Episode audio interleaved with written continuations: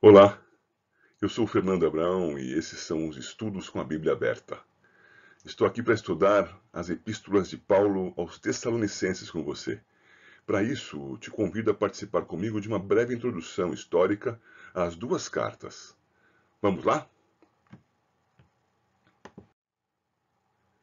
Quando abrimos as nossas Bíblias nos primeiros versos dessas duas epístolas, observamos a semelhança que guardam entre si. E o mais importante agora que nós temos que observar é a respeito dos autores das duas epístolas. Observa ali, Paulo, Silvano e Timóteo, como consta em 1 aos Tessalonicenses capítulo 1, verso 1, e na segunda epístola, Paulo, Silvano e Timóteo. Os demais detalhes nós vamos observar no correr dos nossos encontros. Vistos os versos nas aberturas das cartas, identificamos a equipe missionária que as escreveu. E para entendermos a composição dessa equipe e nos localizarmos historicamente, convém passarmos os olhos pelo livro de Atos dos Apóstolos, em seus capítulos 14 a 18. Vamos dar uma olhada. Ao final do capítulo 14, está registrado também o final da primeira viagem missionária, você vê a imagem da primeira viagem missionária. Paulo e Barnabé navegaram para Antioquia, onde tinham sido recomendados à graça de Deus para a obra que haviam já cumprido. Os dois permaneceram em sua base por um bom tempo, até que, por causa de uma disputa ético-doutrinária, seguiram para Jerusalém em busca de uma solução.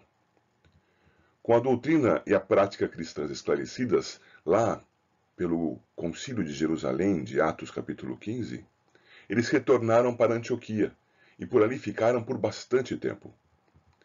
Chegou um momento em que os dois missionários, Paulo e Barnabé, propuseram retomar a obra que haviam iniciado. Disseram lá entre si: Voltemos agora para visitar os irmãos por todas as cidades nas quais anunciamos a palavra do Senhor para ver como passam. Barnabé desejava levar Marcos consigo, e Paulo não admitia essa possibilidade. Separaram-se então. Barnabé seguiu para Chipre com Marcos. Eles então se separaram e Barnabé seguiu para Chipre com Marcos. Você vê aqui na imagem de fundo a trajetória da primeira viagem missionária e observa que é o mesmo trajeto que começa a ser feito por Barnabé, a ver novamente aqueles que haviam sido evangelizados na primeira viagem. Paulo escolheu a Silas como seu novo parceiro de jornada, seguindo com ele para a Síria e Cilícia, e chegando até Derbe e Listra, na Galácia, onde juntaram Timóteo à equipe. Lá, na Galácia, eles circularam pela região e pretenderam seguir para sudoeste em, região, na, em direção à Ásia. Sim, a região sudoeste da Ásia Menor era chamada de Ásia. Mas o Espírito Santo não permitiu que eles fossem para lá. Tentaram então ir para o norte e para a Bitínia, mas o Espírito de Jesus não permitiu. E seguiram então para o noroeste, chegando até Troade. Em Troade, Paulo teve a visão que os encaminhou para a Macedônia. Essa era a região de Filipos, Tessalônica, Bereia, etc. Vamos dar uma olhada nisso. Paulo e Silas saíram de Antioquia, seguiram para o norte, passando pela Síria e chegando à Cilícia e enquanto estavam apenas os dois, decidiram subir em direção à Galácia, passando por Derbe e Listra, e em Listra eles agregaram à equipe Timóteo. Chegando à Galácia e à Frígia, decidiram que deveriam descer para a Ásia, essa região sudoeste da Ásia Menor. Mas o Espírito Santo não permitiu. Subiram para o noroeste e defrontaram com Mísia, da onde pensaram que deveriam ir para o norte, para Bitínia, onde ainda não havia chegado o Evangelho. Contudo, o Espírito de Jesus não permitiu. Eles seguiram então mais a noroeste em direção a Troade, à margem do mar Egeu, e foi lá, em Troade, que Paulo teve a visão de que deveria passar a Macedônia e ajudar os habitantes de lá.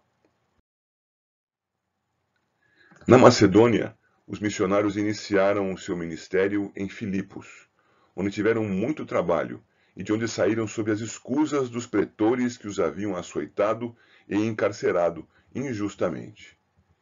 Sua segunda parada foi em Tessalônica, onde ensinaram na sinagoga e permaneceram por tempo suficiente para serem identificados como gente boa, trabalhadora e séria. Quanto a Tessalônica, precisamos apenas observar alguns fatores nessa nossa breve introdução. Uma cidade já antiga, de cerca de quatro séculos, quando Paulo vai visitá-la. O seu nome foi dado em homenagem à meia-irmã de Alexandre o Grande, o Grande, Tessalônica. Quando da dominação romana, Tessalônica se submeteu pacificamente ao dominador. Pelo que ela foi dotada de governo e juizado próprios. Tessalônica também era uma importante cidade comercial na Macedônia, o que atraía os judeus dispersos, e eles, ali chegando, fundavam as suas sinagogas. A pregação dos nossos irmãos, além de ser instrumento de Deus para a salvação, foi também instrumento para a revelação da inveja e da maldade, e isto aconteceu na cidade de Tessalônica. Judeus incrédulos se levantaram contra os missionários e alvoroçaram a cidade, que, ciosa da sua posição junto a Roma, rejeitou os homens e a sua mensagem, fazendo com que os nossos irmãos fugissem durante a noite para Bereia, cidade ali nas proximidades.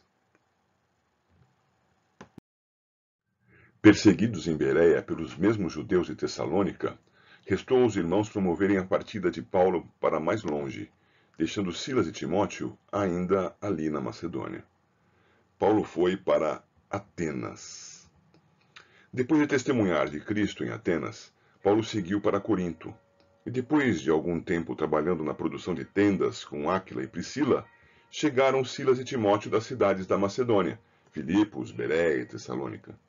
Momento em que Paulo passa a se dedicar totalmente à pregação da palavra de Deus.